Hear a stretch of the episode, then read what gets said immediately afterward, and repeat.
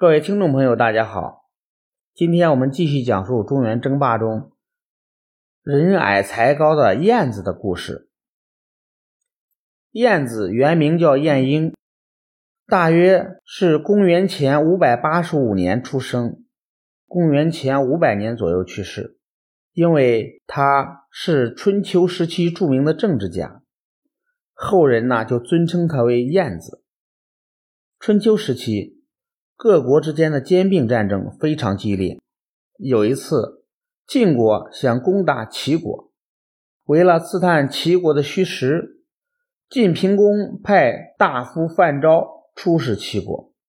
齐景公摆下盛宴款待范昭，范昭喝得醉醺醺的，对齐王说：“请让我用你的杯子喝一杯酒。”齐王吩咐旁边的侍臣。用我的杯子给客人倒一杯酒。范昭接过酒杯，一饮而尽。坐在旁边的晏婴立刻对侍臣说：“马上把那个杯子扔掉。”因为按照当时的礼节，君和臣是不能共用一个杯子的。如果大臣用了君王的杯子，就是极大的不敬。但范昭却故意这样做，想看看齐国君臣的反应。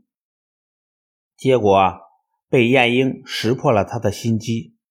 范昭回国后对晋平公说：“现在还不是进攻齐国的时候。齐国有晏婴这样的贤臣辅佐，我们一定不会取胜。”晋平公听了以后，就放弃了进攻齐国的计划。齐景公手下有三个勇士：田开疆、古叶子和公孙捷，这三人结拜为兄弟。仗着立过大功，在齐国飞扬跋扈、胡作非为，晏婴决定设计除掉他们。有一次，鲁国国君鲁昭公和大夫叔孙到了齐国，齐景公设宴招待，晏婴和田开疆等三人在一旁陪坐。齐景公对鲁昭公说：“我的桃园里种了一棵长寿金桃树。”接了几个桃子，请您品尝品尝。晏婴一听，自告奋勇的前去摘桃。过了一会儿，晏婴端着盛着桃子的盘子走了上来，盘子里放着六个又大又香的桃子。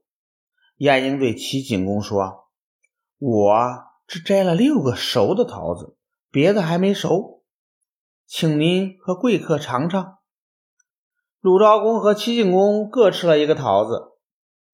齐景公说：“这桃子啊，十分难得。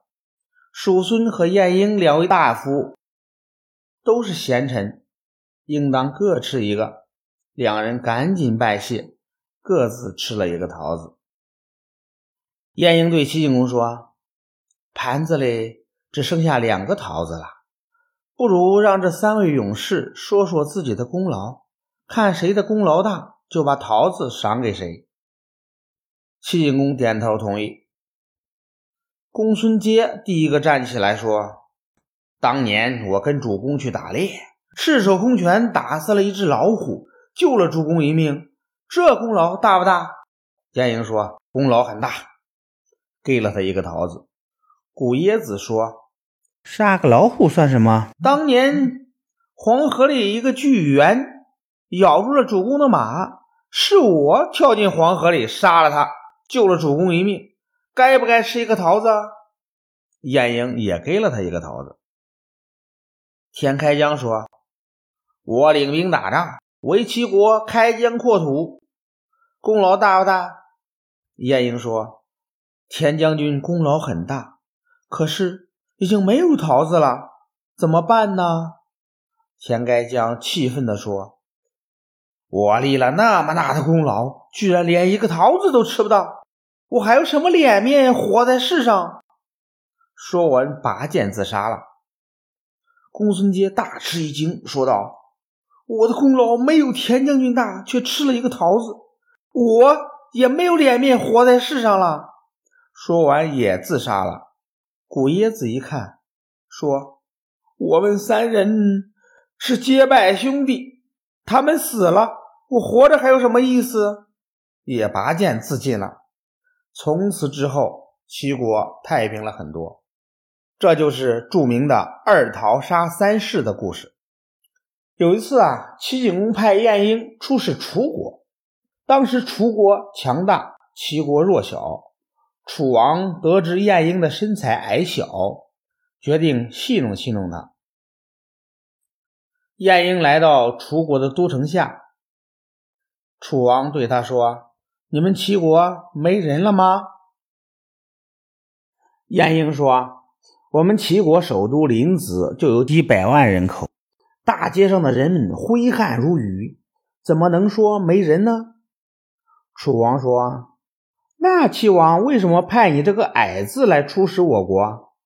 晏婴说：“我们齐国啊有个规矩，有才能、高大英俊的人出使大国，没有才能、矮小丑陋的人出使小国。”楚王没有讨到便宜，就指着城门旁边的一个洞说：“请进城吧。”晏婴哈哈大笑：“我要出使的。”是人国，这是狗洞，只有出使狗国的人才从这里进。楚王无奈，只好请他从大门进去。楚王设宴招待晏婴，这时几个武士押着一个罪犯从旁边经过。楚王问：“那个人犯了什么罪？他是哪国人？”武士回答说：“他犯了盗窃罪。”是齐国的人。楚王扭头问晏婴：“你们齐国人都是小偷吗？”晏婴说：“淮河以南有一种橘树，结出的橘子啊又大又甜。但如果把它移植到淮河以北，就会结出又苦又涩的栀子。栀子，这是水土的原因呀。”齐国人在齐国能安居乐业，到了楚国却成了小偷，一定是受到了楚国水土风俗的影响。